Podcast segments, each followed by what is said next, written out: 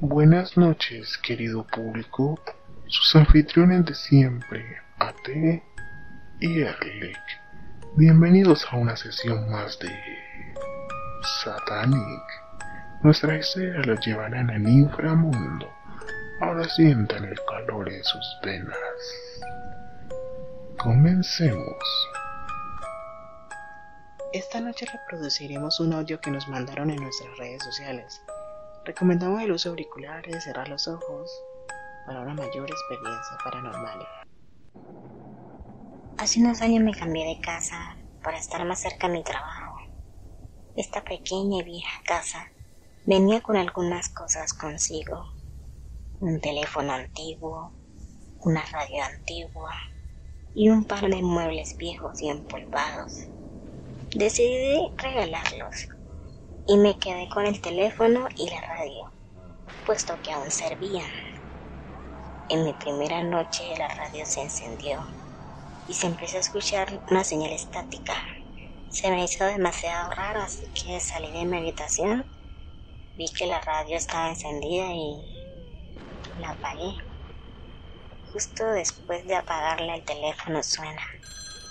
Solo me preguntaba quién podría llamar a esta hora. Inmediatamente contesto y suena la voz de diciéndome, ¿qué haces en mi casa? A lo que yo respondo, está equivocado, señor. Yo vivo aquí. Y él me contesta, no, fuera de mi casa. Yo le reitero que vivo aquí. Y le digo que si quiere puede darme su dirección. Y yo le ayudo a buscar su casa. Pero tendrá que ser en la mañana, porque ahora debo descansar a lo que muy insistente me dice, no cuelgues. Qué bonita pijama tienes. Me quedé petrificada. Totalmente intranquilizada miro a mi alrededor. Todo está literalmente oscuro. Enciendo las luces y no veo a nadie. Y él me dice, estoy más cerca de lo que crees. Esta es mi casa. Totalmente en pánico le grito, ¿dónde estás? Llamaré a la policía. Y él me responde, no cuelgues o te mataré. Riendo me lo dice. En ese momento me entró un pánico en todo mi cuerpo. No sabía qué hacer. Pensé que tal vez podría cumplir su palabra si yo colgaba la llamada.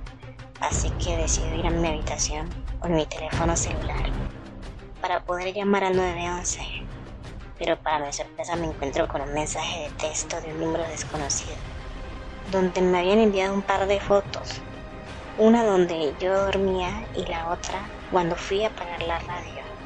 Al parecer, las imágenes eran tomadas desde lejos, así que decido cerrar todas las puertas y ventanas para que ese hombre no pudiera entrar.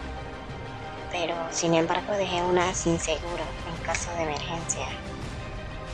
Y él me dice, así que ya viste las fotos, riendo. Sí, ¿quién eres? ¿Qué quieres?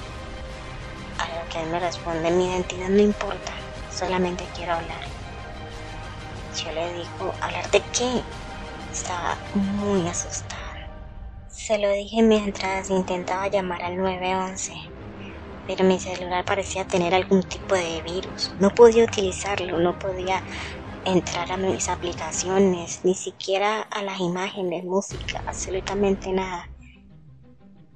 ¿Me dejarías hablar contigo? Me dice. Respondo, estamos hablando, ¿no? Se lo digo como para poder continuar la conversación. En ese momento escucho cómo abren la puerta. Totalmente asustada, tomo un cuchillo y me dirijo a mi habitación. El silencio de la noche me daba un pavor enorme. Solo quería que amaneciera de una puta vez.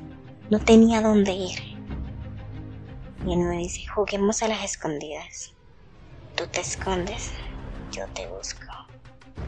No quiero jugar ese juego. Si te niegas, cosas malas podrían pasar. Ok, ok, respondo. La única regla es que no debes gritar si gritas, o hablas durante el juego, pierdes. ¿Entendido? Sí, respondo. Y él me dice, ahora te voy a llamar a tu teléfono celular. Cuando contestes, cuelga esta llamada. ¿Ok? Sí. En menos de un segundo, mi teléfono empezó a, a vibrar. Contesto la llamada y era él. Y me dice, ya puedes colgar el teléfono.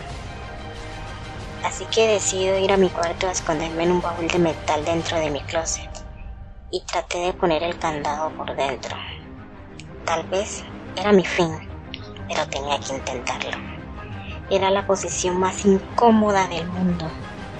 Me puse mis auriculares para poder hablar lo más bajo posible y bajé la iluminación del teléfono al mínimo. Toc, toc. Tocaron la puerta de mi habitación. El pánico recorría todas mis venas. Se escuchaban sus pasos. Toc, toc. Tocaron la puerta del closet. Trato de controlar mi respiración, pero es totalmente imposible.